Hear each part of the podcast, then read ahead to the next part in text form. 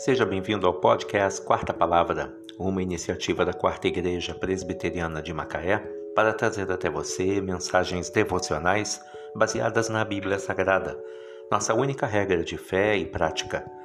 Nesta segunda-feira, dia 5 de julho de 2021, veiculamos da primeira temporada o episódio 426, intitulado Sexo é sinônimo de prazer, não de obrigação. Baseado em 1 Coríntios 10, versículo 24. Ninguém busque o seu próprio interesse, e sim o de outrem. Sei que existem muitas mulheres frustradas, desiludidas e desapontadas com o egoísmo demonstrado por seus maridos durante a relação sexual. Afoitos por seu próprio prazer sexual, eles nem pensam em suas esposas, nos sentimentos dela, preferindo fazer tudo rápido e bruscamente. É muito humilhante para as mulheres perceberem que são usadas para extravasar as necessidades do marido, bem como suas tensões e desejos. Então, a relação sexual torna-se uma obrigação penosa sentem-se desmotivadas, inferiorizadas, não conhecem nenhum outro tipo de amor e a não ser aquele egoísta e deturpado que seu marido lhe oferece. As reclamações dessas mulheres se acumulam e refletem o machismo e o egoísmo de muitos homens. Elas são infelizes porque seu marido só pensa nele mesmo em satisfazer suas necessidades físicas e emocionais, sem se importar com o que ela pensa ou quer.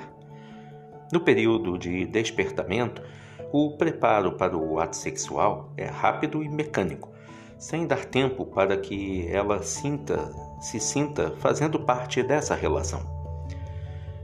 Tem mais interesse em aperfeiçoar a sua técnica do que alcançar a intimidade física.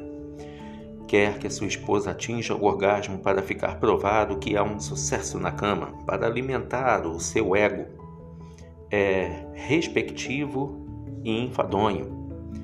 Às vezes, quando o ato sexual não é consumado, ele fica inseguro quanto à sua masculinidade e evita manter relações novamente.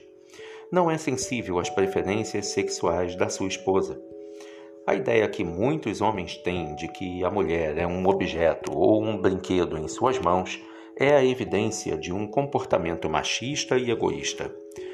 Quando as necessidades da, da esposa não são supridas, ela pode ficar frustrada, triste, deprimida ou apelar para uma atitude mais drástica, porém totalmente equivocada. Procurar superar sua insatisfação sendo infiel. Deus criou o sexo para que o casal, tanto o homem quanto a mulher, desfrutasse das alegrias e do prazer que ele oferece em todas as suas dimensões, e não individualmente. Sexo é sinônimo de prazer, não de obrigação. Ninguém busque o seu próprio interesse, e sim o de outrem. 1 Coríntios 10, 24. Mensagem de Jaime Kemp. Que Deus te abençoe.